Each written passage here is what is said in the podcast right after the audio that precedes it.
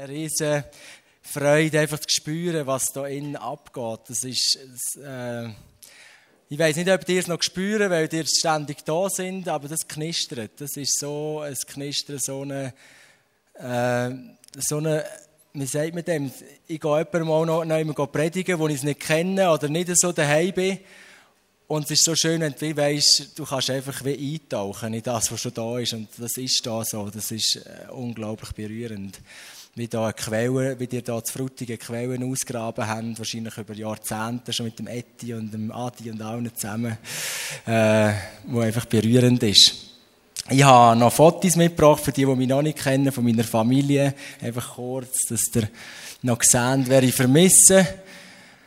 Grosseltern haben gesagt, wir sollen noch für, äh, für die Weihnachten, für ein Rämchen noch etwas machen. Dann haben wir das gemacht. ist dann auch noch etwas Gutes rausgekommen. Und wenn wir schon bei der Familie sind, ich habe das Gefühl gehabt, was ich noch freisetzen soll über diese Conference, ist äh, das, was ich viel mache. Äh, bei meinen Kindern sitze ich, äh, sitze ich ein bisschen äh, kommunizieren mit mir. Bei den Kleinsten, bei dem Mavi mache, mache ich es noch nicht. Und beim Johann habe ich das Klima angefangen und jetzt auch bei der Luan. Dass ich sie immer wieder im Alltag rausnehmen, aus dem Spielen raus, oder wenn wir irgendwo drin sind, nehme ich sie mal neben raus und sage, musst schnell kommen, ich muss dir etwas ganz, ganz Wichtiges sagen. Und nachher tun wir das Spiel unterbrechen, schnell den Tagesablauf unterbrechen und nachher sage ich manchmal noch, soll ich es laut oder leislich sagen? Der Johann sagt immer leislich, Luan will es immer laut. Der sagt vielleicht etwas über Persönlichkeiten. Auf jeden Fall sage ich immer, ja, die mega fest lieb. Und das Schöne ist, die Kinder können das einfach nicht. Die sagen, ja, genau, ja, ja, soll ich dir auch etwas sagen? Und dann manchmal tun sie es noch wieder. Oder der Johann sagt mir jetzt immer, was er in der Mittagsruhe für Lego-Auto baut. Das ist auch spannend. Auf jeden Fall habe ich so wie jetzt in der Anbetungszeit das Gefühl, ich soll euch das wie zusprechen. Dass es wie so ein Moment ist, wo euch der Vater rausnimmt aus dem Spiel, aus dem Alltag, aus dem Krüppeln vielleicht auch. Und, und euch wie jetzt in diesen Tagen, in dieser Zeit zusprechen, ganz persönlich, jedem einzelnen Kind, ja, ich so mega fest lieb.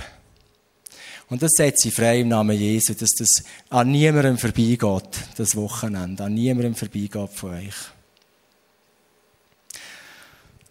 Ich habe euch eine Geschichte mitgebracht für heute Abend wo mich, ja, ist wahrscheinlich etwas ein halbes Jahr her, das erste Mal so tief berührt hat und jetzt immer wieder halt in meinem Herzen, in meinem Alltag als Gemeindeleiter im New Life Bern, immer wieder vorkommt, im Alltag als Vater, im Alltag als Mensch in der Schweiz, immer wieder vorkommt und mich Gott oder Jesus immer wieder daran erinnert. Und die steht im Johannes 12, 1 bis 8. Es steht auch in Matthäus 26, 6 und Markus 14, 3, für die, die es aufschreiben wollen. Johannes 12, 1, Matthäus 26, 6, Markus 14, 3 und noch im dritten Mose, nein, einfach die, die drauf schreiben. Genau. Äh, und das Schöne ist, wie immer bei den Evangelien, es haben verschiedene Leute gesehen, das Leben von Jesus haben es anders beschrieben und so tut sich manchmal ergänzen. Wir lesen aber aus dem Johannes 12, 1 bis 8. Sechs Tage vor Beginn der Passafeierlichkeiten kam Jesus nach Bethanien, in die Heimatstadt von Lazarus, jenes Mannes, den er von den Toten auferweckt hatte. Dort wurde zu seinen Ehren ein Festessen gegeben. Martha bediente die Gäste und Lazarus saß mit ihm am Tisch.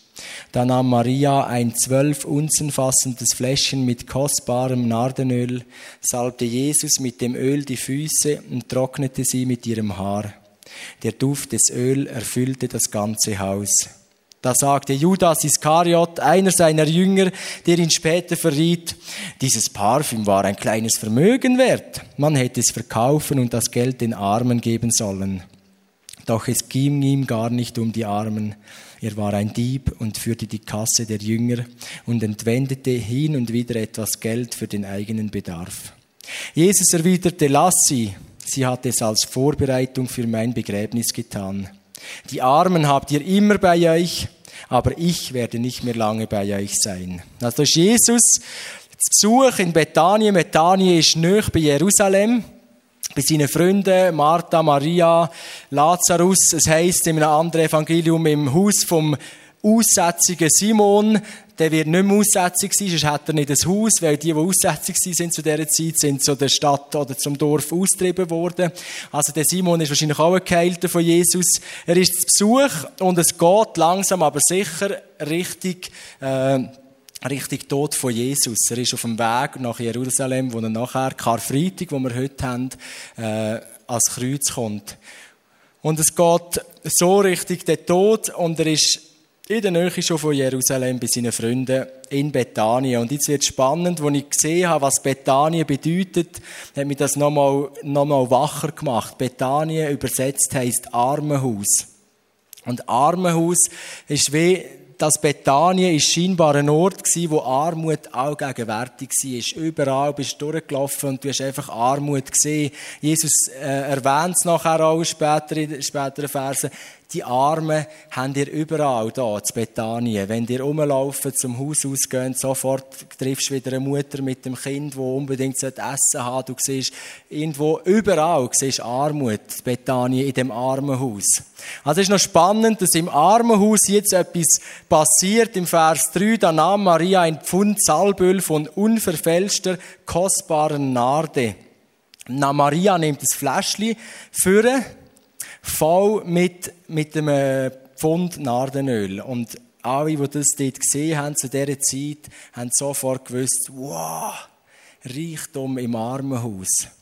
Nardenöl ist etwas das man importiert hat über, das Mittelmeer. Das ist nur oberhalb zweieinhalbtausend Meter gewachsen. Also, da zu Frutigen wäre es Nein, nein, so weit oben sind wir nicht. Auf jeden Fall hat man es importiert und hat es weit oben gehen, pflücken oder wie auch immer, dass man das abgebracht hat. Man hat es exportiert über das Mittelmeer und hat es importiert nachher im Heiligen Land und man hat dort nachher ganz auf teure Art, oder die teuren Sachen nachher verarbeitet, so feine, unglaubliche Öl und Parfüm. Und darum hat der Judas recht, wenn er nachher sagt und mötzelt, hey, geht's eigentlich noch? Das hat man können verkaufen und nachher den Gewinn den Armen geben. Das ist 300 Silberstückchen, das ist umgerechnet auf heute 20.000 Studenknebel.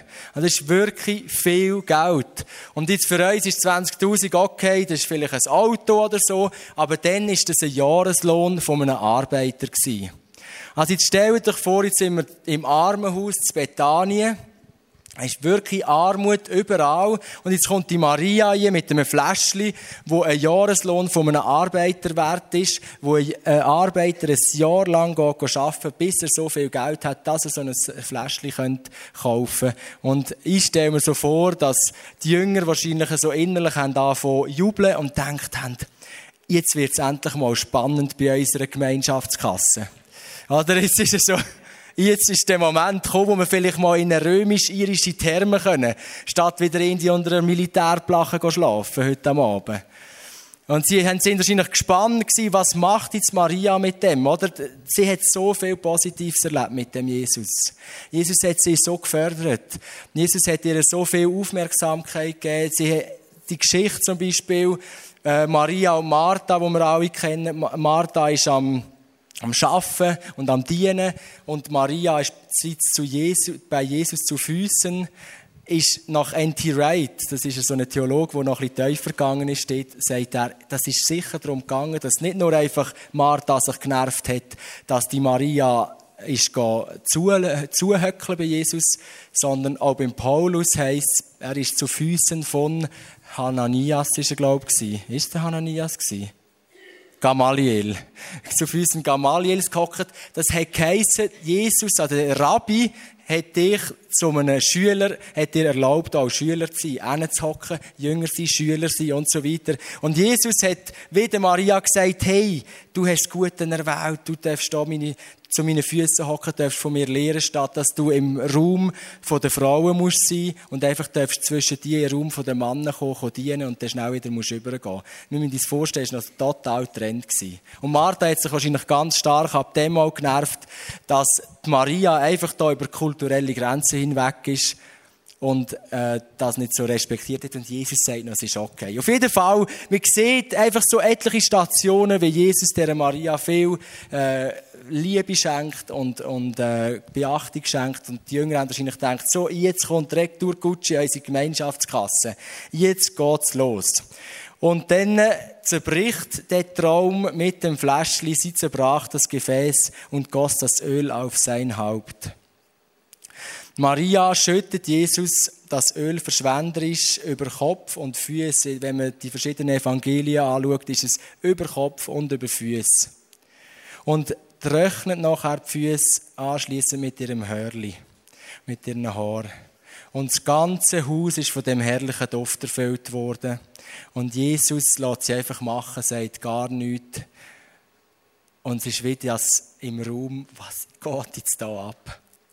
Und irgendwann jagt es namentlich erwähnte Judas, in anderen Evangelien heißt es einfach die Jünger, jagt es diesen Jüngern den Nocki raus.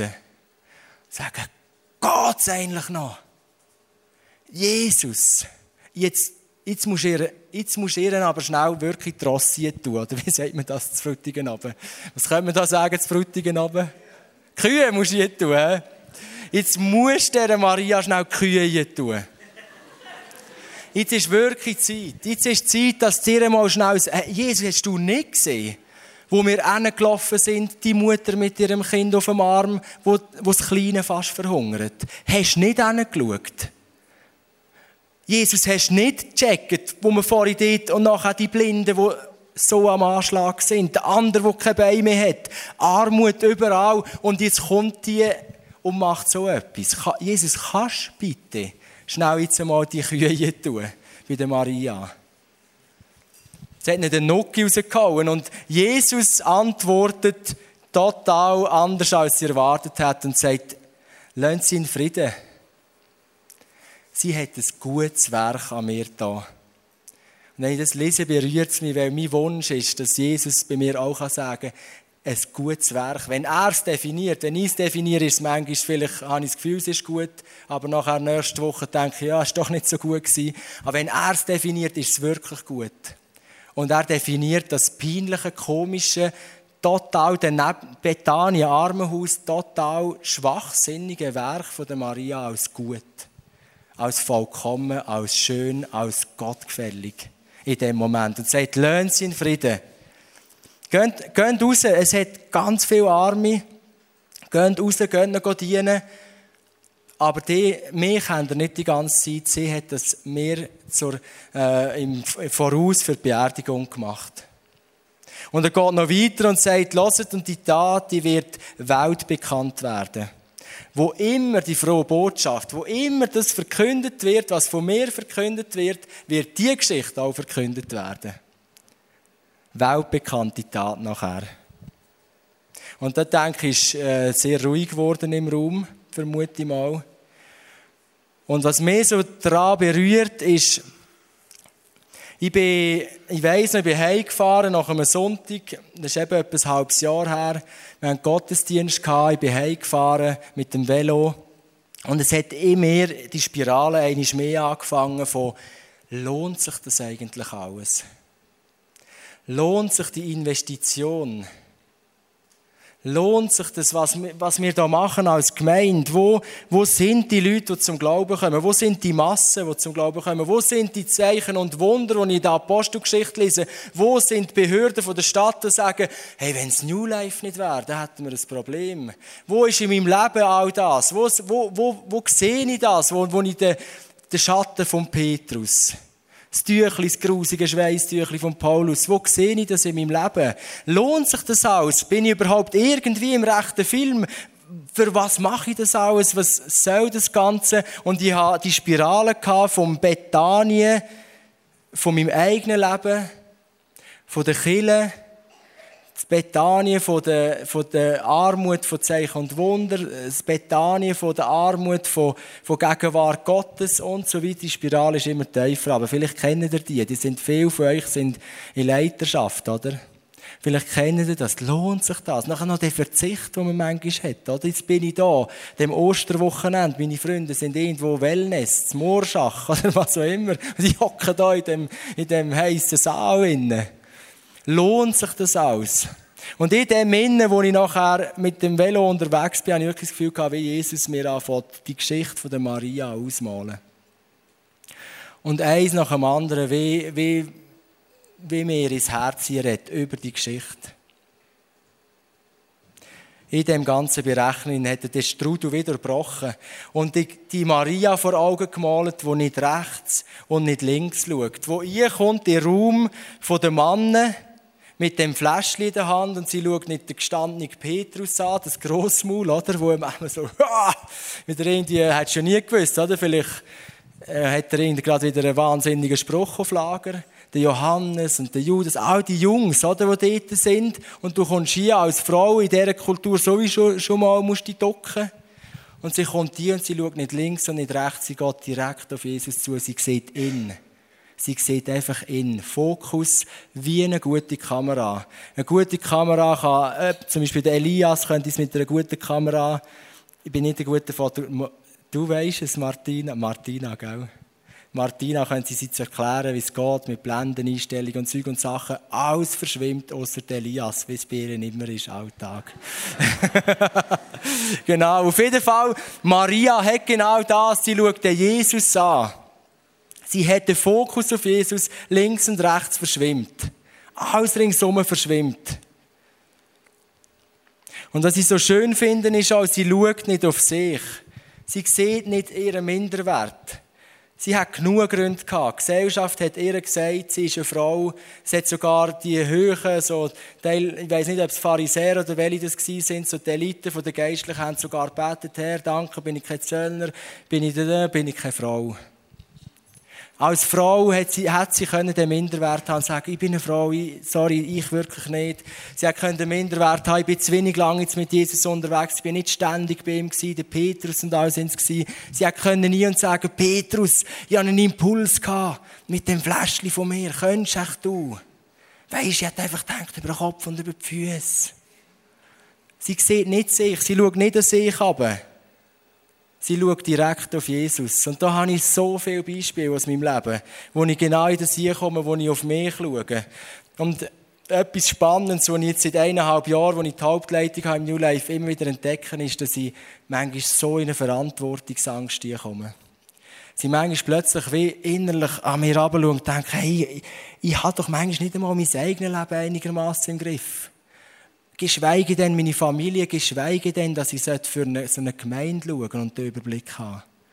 Und da gibt es so Phasen, da hat es immer wieder mal so Phasen gegeben, ich plötzlich in Panik geraten, in die Verantwortungsangst kommen und denke, das werde ich nie packen und schaue an mir ab, verliere Jesus total aus dem Blick und, und schaue an mir ab und sehe sind wo nicht mehr. Und etwas, was mich so berührt hat in der letzten zu dem ist meine Vätergeschichte. Ich bin im Praise Camp 10, 11 etwa muss es gewesen sein, hatte ich mal einen Moment gehabt, wer war echt der gewesen? Praise Camp 10, 11. Der Mike Pilavacci hat so eine Zeit angeleitet, wo man den Geist Gottes eingeladen hat. Und mir hat es dort so zu Boden gehauen, äh, eine, eine von den wenigen Mal in meinem Leben so zu Boden gehauen und hat mich weh durchströmt, die Gegenwart Gottes durchströmt und ja, wie äh, Gedanken gehabt, ganz starke Gedanken gehabt, wo, als würde Gott zu mir sagen, ich mache dich ganz leicht wie eine Feder. Ich mache dich leicht wie eine Feder. Und das hat er immer und immer und immer wiederholt. Und wo ich nachher, äh, darfst du es noch nicht einblenden? das ist eine Überraschung. Und nachher, und wo ich nachher, äh, Jetzt habe ich es gerade, bin ich, habe ich den Faden verloren. Immer wiederholt, dass ich mache die Licht, Licht wie eine Feder. Und ich weiss noch, letzten Herbst war wieder so ein Moment. Gewesen. Nach der Geburt von unserer jüngsten Tochter, die Mavi ist auf die Welt gekommen, sind plötzlich drei Kinder da. Und ich bin wieder in den Strudel gekommen, wo ich an mir runtergeschaut habe und gemerkt, hey, was, das ist viel zu viel. Es ist einfach wie zu viel. Ich mag es nicht mehr, ich, ich mag doch das nicht mehr haben. Das ist zu viel Verantwortung. Jesus, es macht mir Angst. Ich bin wirklich in die Panik gekommen, als ich an mir runtergeschaut habe. Und in dem Innen bin ich nachher, sobald äh, meine Frau wieder daheim war, bin ich immer sofort nach dem nach, äh, Mittagessen, und die Kinder am Mittag, Mittagsruhe, bin ich einfach raus an einen Platz, wo ich Stille machen kann und einfach Gott gesucht und gesagt, Jesus, da bin ich in Panik, ich komme nicht mehr raus. Kannst du mich irgendwie abholen? Und jedes Mal ist an dem Stilleplatz mindestens eine oder zwei äh, so Daunenfedern gelegen. Und ich immer rumgeschaut, ist ihnen das Huhn gerupft worden vom Fuchs oder was ist los? Und ich bin einer, der sehr lange immer gerade alles erklärt und immer noch das Gefühl hat, es ist sicher kein Wunder, weil ich sicher nicht, oder andere schon, aber vielleicht in Brasilien, aber sicher nicht da. Nachher äh, einfach immer die Daunenfedern und habe gespürt, immer wieder das Wiederholen, auch wenn ich sie aufgelesen und angeschaut habe, ich mache die Licht wie eine Feder. Und nachher bin ich an einem anderen stillen Platz am Ende Tag, also einfach durch den Wald gelaufen. Und während ich laufe, macht es und kommt wieder so eine Daunenfeder aus dem Nichts oben runter und landet neben mir. Und wieder bin ich schauen, wo ist das doofe Huhn oder irgendetwas. Und wieder habe ich gemerkt, also jetzt wird es langsam spannend. Und so habe ich das immer wieder mit diesen Daunenfedern. Daheim ja auch vor dem Hausplatz, aber dort hat es Hühner. Auf jeden Fall das gehabt. Und nachher ist für mich wirklich der Höhepunkt, jetzt kannst du es einblenden, wo ich nachher am einen Tag zurückgefahren bin, äh, von dem Stilleplatz durch Mülleberg durch, ist genau das Bild, also es ist nicht in der äh, Photoshop oder so, äh, ist das am Himmel gewesen für etwa fünf Minuten. Während der Zeit, wo ich zurückgefahren bin. Wenn ich, ich bin unter einem Baum gehockt, habe ich es nicht gesehen. Und als ich zurückgefahren bin, ist das etwa fünf Minuten und nachher war es wieder verweht gewesen. Und für mich, also ich weiß nicht, ob ihr es auch so gesagt für mich ist das eine Daunenfeder. Oder kann man auf jeden Fall sehr deutlich eine Daunenfeder erkennen. Und ich bin heimgefahren und habe einfach die fünf Minuten das immer wieder, zuerst bin ich so verschrocken, und dachte, was ist da oben los? Und nachher gesehen, hey, das ist ja Wahnsinn. Und es berührt mich so zu merken, wie Gott dort einfach reingeredet hat. Einer ist mir gesagt, ich mache dich Licht wie eine Feder. Und ich werde es weiterhin tun und du wirst weiterhin in hier kommen. Und ich merke wirklich, wie das geht, der Weg mit mir geht und immer mehr lernen, nicht an mir runterzuschauen, wie Maria in dieser Geschichte nicht an sich runtergeschaut hat, sondern auf Jesus zu schauen. Jesus in uns schauen, auf ihn den Fokus zu haben. Dann hat sie auch keinen Stolz gehabt. Maria konnte nie kommen, so im Stil von, hey, die Jünger, oder? Jetzt sind die drei Jahre mit dem Jesus unterwegs die haben doch immer ein grosses Maul, nachher haben sie wieder eine Sache, wer jetzt der Größte ist und so weiter. Jetzt zeige ich denen mal ein Hingabe. Jetzt zeige ich diesen Burschen mal, wie das jetzt geht, oder? Das ist ein schlaffer Haufen. Jetzt zeige ich denen mal, jetzt nehme ich mal, jetzt müsst ihr mal sehen, was Liebe wäre, oder? Was wirklich das Liebe wäre.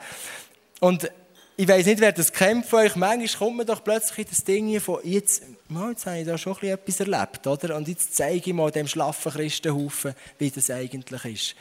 Ich habe schon ein paar Mal die Predigt vorbereitet, bin nicht vorwärts gekommen und nachher irgendwann hat Jesus wie angeklopft und gesagt, David, für was tun wir schon wieder predigen? Oder aus welchem Motiv? Ah ja, das Liebe. Und, und immer wieder zurückkommen zu dem, es geht darum, dass Jesus und der Vater seine Leute liebt und jetzt gehen wir zusammen lieben. Und nicht im Stolz sind, irgendetwas zu machen, irgendetwas, wo es darum geht, mich selber gross zu machen oder den anderen mal einen Schutt ins Viertel gehen und sagen, wie sie eigentlich müssten, was Hingabe wäre. Maria hat es nicht gehabt. Das finde ich so schön. Maria hat einfach Jesus im Blick gehabt, hat Jesus im Fokus gehabt und hat nicht oben runtergeschaut. Und sie hat nicht gerechnet. Es gibt ein paar Theologen, die sogar sagen, äh, dass zu dieser Zeit in wohlhabenden Familien äh, die kleinen Mädchen auf Geburt so ein Fläschchen bekommen haben. Und nachher haben sie das gehütet, wahrscheinlich unter einem Küssi, weiß nicht was alles, bis zu ihrem grossen Tag im Leben, bis zu ihrem Hochzeit. Und haben sich dann eingestrichen und eingeölt und parat gemacht für ihren Mann. Das war wie so ein Warten auf einen grossen Tag und auf, auf den Lebenstraum, oder? Und, und die, die Leute sagen, wie, dass Maria dort wie alles hergeht und nicht mehr gerechnet hat und ihren Kindheitstraum irgendwo zu Jesus zu den Füßen gelehrt hat. Es ist die Maria, wo ihr wirklich nichts peinlich war. Einfach nichts ist ihr jetzt peinlich gewesen. Vielleicht kannst du das andere Bild noch, das ich hier habe, mich noch gefunden habe zu dieser Geschichte. Es ist, es ist so, ich habe das Gefühl, viele von den Jüngern haben so Nödeli im Viertel gehabt, so, ah, ist das peinlich. Das, geht doch nicht. Die haben wahrscheinlich gar nicht so recht gewusst, wie reagieren. Aber Maria, die sieht einfach Jesus. Und es ist ihr so gleich, was ringsum läuft.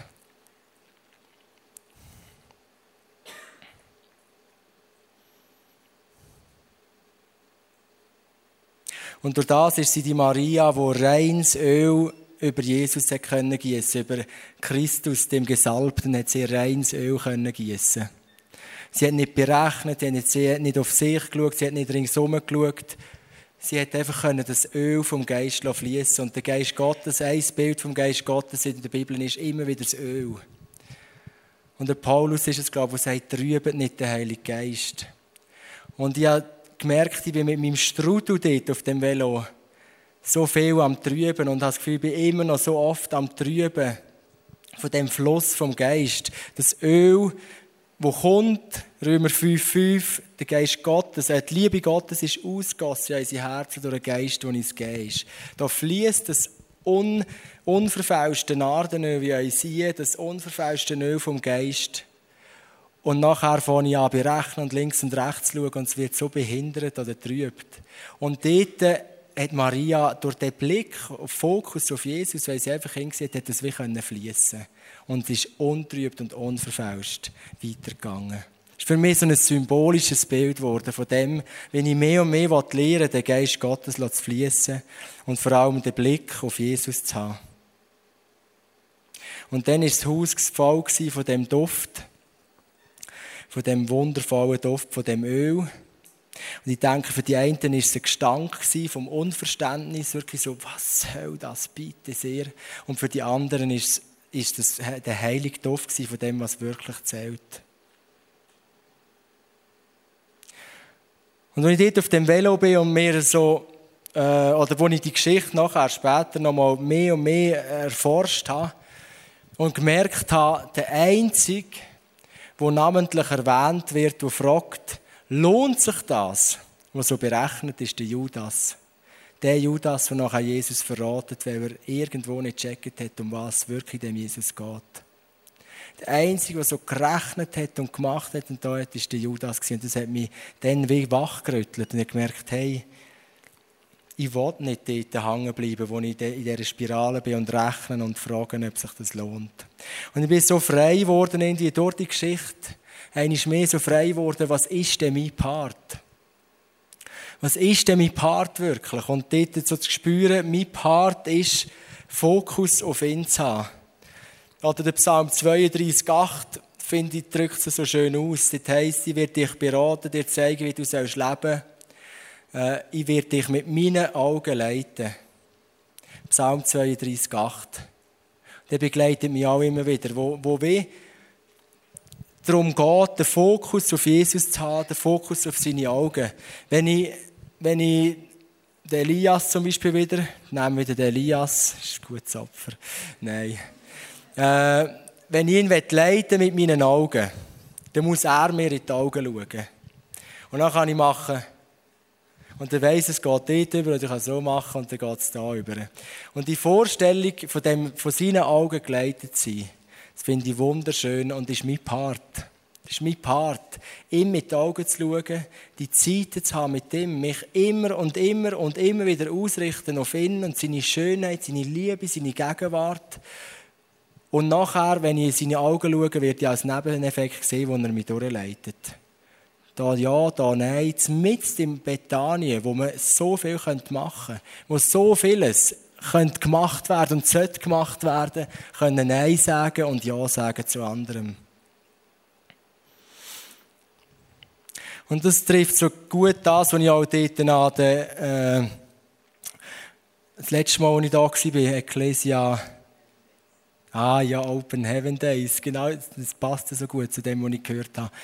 Wo ich auch dort schon gesagt habe, wo ich einmal so vor Gott auch berechnet habe und geredet habe und gefuttert habe und gesagt habe, was ist mein Part? Und er mir die einfach, das einfache Sätzchen gegeben hat, wo er mir wie ein Tattoo in mein Herz brennt hat über die letzten Jahre, bald 20 Jahre. Bist du mein Freund? Und als Nebeneffekt, das hat, dort, habe ich, dort habe ich einfach gehört, bist du mein Freund und ich öffne den Himmel über dir. Schau du mir in die Augen und als Nebeneffekt wirst du geleitet sein, wirst geführt sein, wirst erleben, dass Reich Gottes einbricht. Schau du mir in die Augen, hab den Fokus auf mich. Du, schau mich an.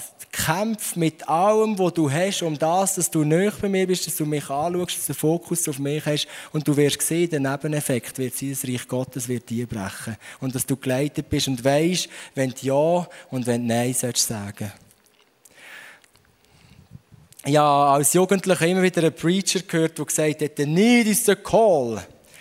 Not ist der Ruf und jetzt gehen wir rein. Und je länger, je mehr habe ich das Gefühl, das ist nicht wahr. Der, äh, die Not, das Bethanien, war nicht der Ruf der Jünger. Jesus ist der, der uns ruft. Und manchmal heisst es auch in der grössten Not, jetzt kommst du mit aufs Sofa. Jetzt gehst du nicht dort auch noch jetzt kommst du mit ausgeruhen. Und manchmal heisst es, jetzt gehen wir rein, und zwar mit Haut und Haar. Und du denkst, oh, wie überlebe ich da? Und er kommt mit. Aber er ist der, der ruft. Es ist nicht Not um uns herum. Es ist nicht, wie viel das noch anläuten und der Kollege, der auch noch gerade das Gebet braucht. Es ist er, der ruft.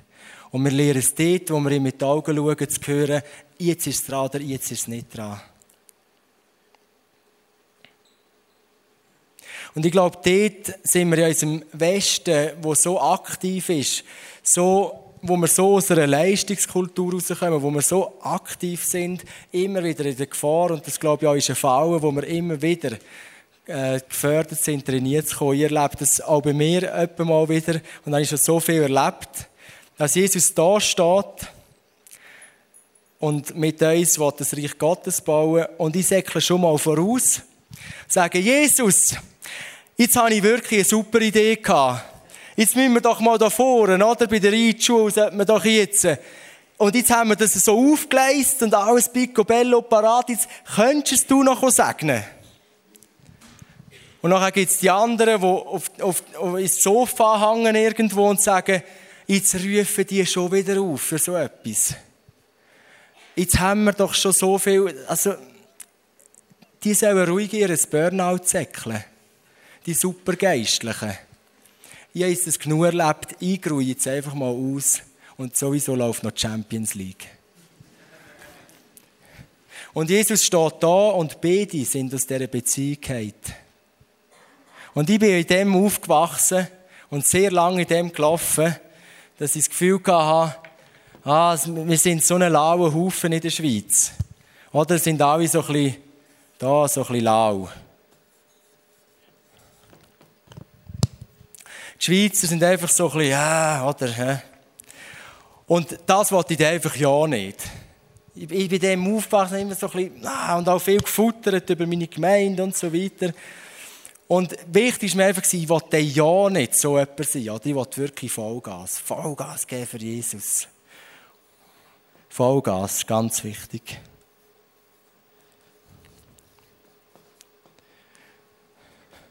Und ich habe immer mehr gemerkt, wie mir Jesus ruft und sagt, Sünde wird übersetzt, das griechische Wort für Sünde ist Hamartia. Und beide Worte, sei im Alten Testament, das Hebräische oder auch das Griechische, Hamartia, äh, kann man gut verbildlichen, oder gerade die Hebräer haben das äh, so verbildlicht mit einer Zielscheibe. Äh, wo nicht getroffen wird. Wenn sie an Sünde gedacht haben, oder das Wort Sünde hätten müssen beschreiben, hat es äh, gesehen, sie wo leider die Zielscheibe verfehlt. Hamartia, Zielverfehlung, nicht in, nicht in die Mitte getroffen, sondern nebendurch. Und genau da habe ich so gespürt, hey, so eine Zielverfehlung ist so Sünde, wenn ich unterwegs bin, Vollgas, Vollgas, Vollgas. Aber völlig aus der Beziehung zu Jesus fallen. Genauso wie Leute, die, die einfach zedern und das Gefühl, ah, komm, lassen wir es doch sein, irgendwo aus dieser Beziehung fallen. Dort, wo nicht Hamartia ist, da, wo es mit drin ist, ist das Auge von Jesus. Ist dort, wo wir ihm mit den Augen schauen. Ist dort, wo wir Psalm 32, 8 erleben, wo wir ihm in die Augen schauen, ihm ihn im Fokus haben, wie Maria im Fokus hat, wo wir ihm nöch sind, wo wir kämpfen darum, dass wir ihm nöch sind und dürfen wissen, was willst du jetzt gerade tun im Moment. Und dann sind wir mitten im Willen Gottes.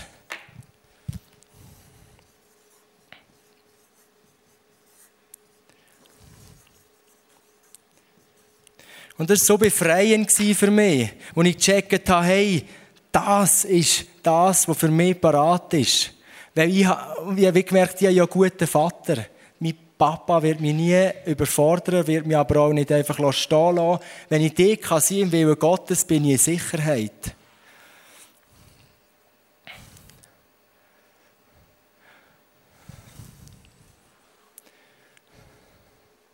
Es hat mich so neu ruhig gemacht, als ich das gecheckt habe, dass das mein Part ist.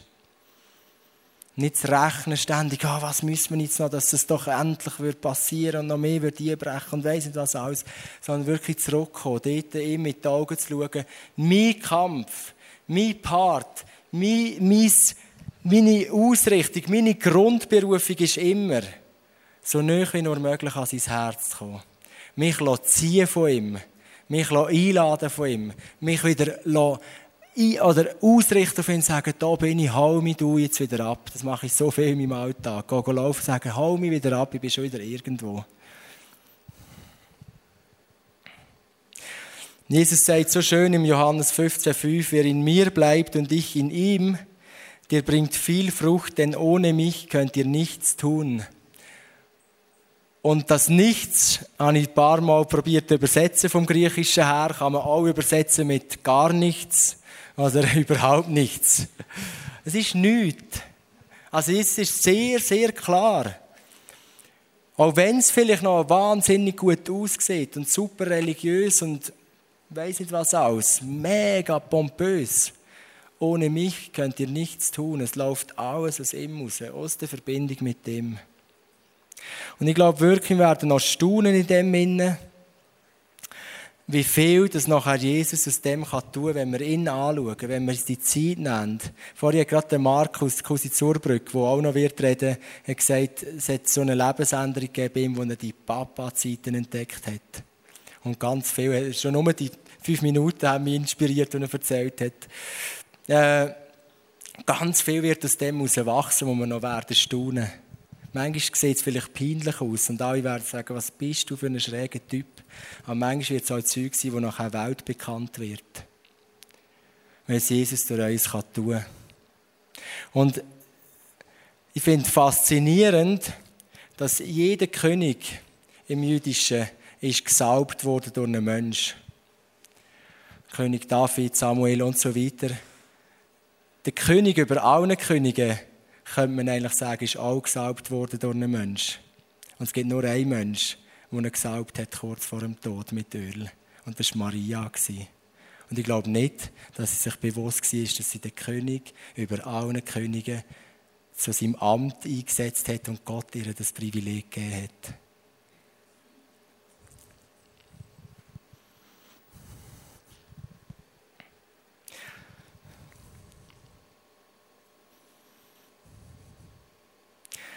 In dem Sinn ein Vers oder Verse, wo mir immer wieder gegeben worden ist vom Vater. Wo mir der Vater immer und immer wieder gibt und manchmal wieder muss geben. Matthäus 11, 28 bis 30.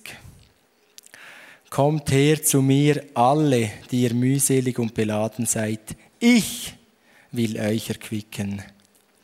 Nehmt auf euch mein Joch und lernt von mir denn ich bin sanftmütig und von Herzen demütig, so werdet ihr Ruhe finden für eure Seelen. Denn mein Joch ist sanft und meine Last ist leicht. Und ich finde es so schön mit dem Joch, das Bild vom Joch gibt zwei spannende Erklärungen. Das eine ist, dass man äh, einen Ochs, einen jungen Ochs unter das Joch von einem alten Ochs eingespannt hat, dass der Junge kann lernen kann, wo es durchgeht. Äh, und so hat man den Jungen wie gelernt, im, jo im Joch vom alten Ochs zu laufen und er checkt, wie er das muss machen auf dem Macher, aber er hat sozusagen noch keine Last getragen, weil die grosse Last hat, der erwachsene Ochs getragen. Das kann man sich vorstellen darunter, wenn Jesus sagt, mein Joch ist leicht und ich, ich leite euch, ich will euch lehren.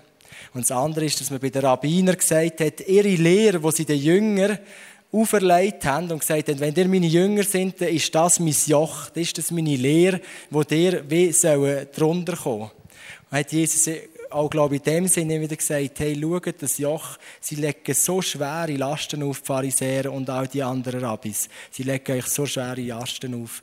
Ich lege euch nicht schwere Lasten auf. Mein Joch ist leicht. Auch für Hauptleiter, für Leiter, für Leute, die viel tragen oder die viel Verantwortung tragen. Mein Joch ist leicht. Und dort habe ich wirklich gemerkt, dass für mich mehr und mehr das zu einem, zu einem Signal wird, oder zu einem Sensor wird, wo ist, wenn meine Freude weggekommen ist wenn ich den Ölmessstab hier habe beim Auto, beim Motor und schaue und dann sieht man so etwa, wie viel Öl ist noch drin und wenn ich nie habe und es ist nichts mehr da, ist es immer gefährlich, oder? das ist nicht gut. Und manchmal gibt es so Tage, wo ich merke, ui, mein Freudenöl, wo ist das? Mein Friedensöl, wo ist das? Und dann ist höchste Eisenbahn, zurückzäckeln und sagen, Jesus, da bin ich, hau mich du wieder ab.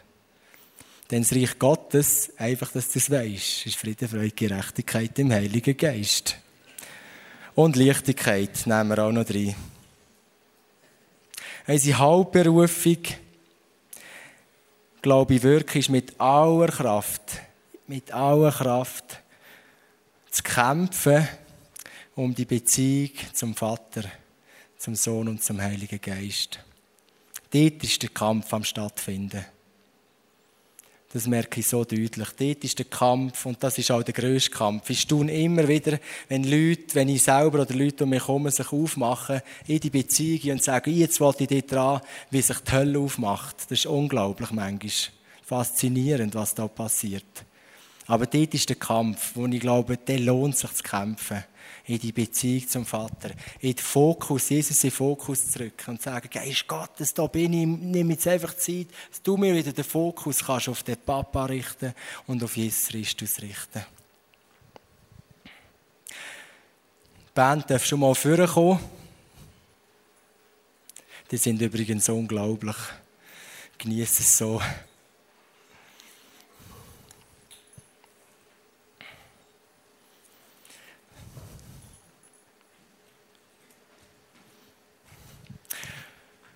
Elia und Danina und ich, wir haben unterwegs auf der Fahrt noch so gebetet für heute Abend und auch noch hingelassen, ob noch Sachen sind, wo, wo Gott heute anrühren will. Und so das Haupt, also ein Grund, Grund, grundlegender Eindruck, den ich hatte, ist wie, äh, ich so wie einen Bahnhof vor mir gesehen und das Gefühl hatte, es sind viele da innen, sind schon x-mal an dem Bahnhof von der Gegenwart Gottes, vom Ausrichten auf ihn, von der stille Zeit oder wie man es auch immer nennen von der Begegnung mit ihm und haben sich erhofft, jetzt, äh, jetzt wollte ich das wirklich lernen und erleben, wenn ich alleine bin nachher und nicht mehr an der Konferenz mit ihm unterwegs sein. Und dann haben sie vielleicht eine Woche, zwei durchgezogen und nachher sind sie enttäuscht wieder heim und haben das Gefühl gehabt, ich bin zwar am Bahnhof, aber der Zug ist gar nicht gekommen oder vielleicht enttäuscht sind von Gott, weil ihr ihm wenig begegnet sind, weil er wenig gekommen ist scheinbar oder nicht auf die Art, wie ihr es vorgestellt habt, oder vielleicht auch mega enttäuscht sind von euch selber, weil ihr schon x, x, x Anläufe genommen habt und immer hell begeistert und noch einem Rechenschaft abgegeben und gesagt, du mir noch beten, ja, jetzt fange ich wirklich an, oder? Und nachher, zwei Wochen später, merkt ihr, oh, jetzt ist schon wieder irgendwo verlauert und es ist wieder irgendwo. Und ich glaube wirklich, dass heute der Vater wieder oder in nie spricht oder heute am Abend zu uns allen sagt, hey, und jetzt lass die Enttäuschung hinter dir, lass dich nicht weiterleiten von dem, dass du den und den und den nicht geschafft hast. Mach heute wie einen neuen Anfang und sag, und da strecke ich mich nochmal aus, Vater. bitte hau mich ab, dass ich wirklich in die Beziehung, in die Intimität, in dem darf wachsen und immer, immer mehr darf ich das hinkommen. Und wenn ich das anspricht, sage ich nachher, was sie machen können. Sagen Sie erst noch die anderen Sachen. Das hat ganz konkrete Sachen gehabt, in der rechten Schulter, ein Knacken, äh, wahrscheinlich auch Schmerzen, aber ich habe das Gefühl gehabt, dass was nicht gut ist, oder dass es nicht gut ist, zeigt, dass es mega knackt. Aber es ist nicht einfach gesund und es knackt, das gibt es ja manchmal, glaube ich, auch. Sondern es ist ungesund und knackt, wo ich glaube, Jesus will es heilen und setzt es frei, dass das, dass das heute Abend gut wird, im Namen von Jesus Christus, dass da Heilung hier kommt und Wiederherstellung. Dann jemand, den ich wie vor meinem inneren Auge hatte, der Mühe, schon in der Schule Mühe hatte. Und jetzt in der Lehre geht es gleich weiter. Und ich habe die wie gesehen, vor dem Schulstoff hocken. Und du hast sogar unter Tränen vor dem Schulstoff. Und allen anderen, so die Gedanken sind, allen anderen fällt es scheinbar so leicht. Für mich ist es so brutal schwer. Jesus, wo bist du drin? Und auch wirklich das Gefühl gehabt, dass Jesus wieder dir zusprechen hey, ich bin da drinnen mit dir. Ich bin drinnen und ich bin jetzt drin mit dir. Ich will auch die Trost ziehen in dem Und, äh, das bestimmt auch nicht die Wert. Das bestimmt nicht die Wert, wie, gut oder wie schlecht dass das dir gelingt. Dann äh, habe ich das Gefühl gehabt, es ist jemand da, der Bootliebhaber ist. Wenn, wenn ich es richtig sehe, so Schnellboot eher. Und dann habe ich das Gefühl, dass die heute Jesus ruft, wenn du das, wenn du das dich betrifft, dann spürst du es jetzt durch den Geist Gottes, dass Jesus dich ruft, aus dem Boot rauszukommen in ein neues Abenteuer. Das heisst nicht, dass du alles andere das Boot Liebhaber sein musst loslassen, aber dass du wie zum Boot auskommst, wie der Petrus in ein neues Abenteuer. Dann eine linke Schulter, die verspannt ist und bis in, in Hinterkopf zieht. Eine linke Schulter, die das Gelenk ein Problem hat. Dann äh, Sehnenriss im linken Bein. Irgendwo da eine Sehne, die gerissen ist. Oder mal gerissen ist und jetzt immer noch eine Sache macht.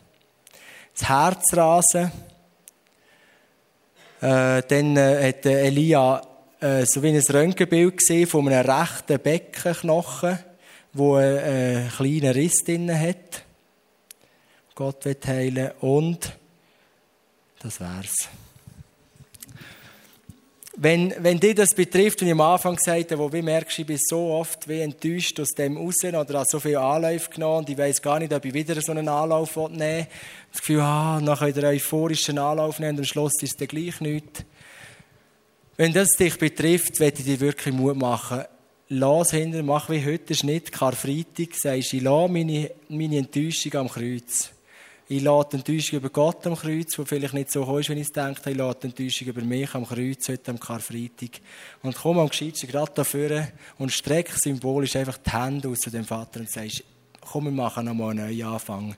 Ich will das wirklich erleben in meinem Leben, die Beziehung zu dir, dir können in die Augen zu schauen, mit in meinem Alltag und wirklich von dir geleitet sein, von deinen Augen. Wenn dich etwas anderes betrifft von diesen Sachen, Kannst zum Krieg kommen, kannst zu mir kommen, zum Eti oder zu einem Freund und der betet für die Sache. Ich glaube wirklich, wenn das wirklich zutrifft, wenn wir da richtig gelost haben, Jesus will das heilen äh, und eingreifen heute am Abend. Und Jesus, wir danken, dass du da bist mit deiner ganzen Herrlichkeit, mit deiner herrlichen Gegenwart. Dass du, Papa, in deiner Liebe da bist und jedem Einzelnen zusprechen ich habe dich so fest lieb. Danke, dass du den Abend jetzt noch brauchst, dass du Zeichen und Wunder tust unter uns. Sei es innerlich oder äußerlich. Und ich danke dir, Geist Gottes, dass du schon da bist. Und wir laden dich ein, dass du dich noch viel mehr ausbreitest. Und dass nicht einfach äh, äh, ein euphorischer Abend ist heute, sondern ein Abend, wo wir zurückschauen und sagen, das ist, dort ist eine Wende passiert in meinem Leben. Danke, Geist Gottes, bist es du. Und du es du, lässt du das Öl jetzt fließen, das unverfälschte Öl. Und, und lässt du unsere Blicke wirklich zurückkommen in, in deine Augen, Jesus, heute Abend. Amen.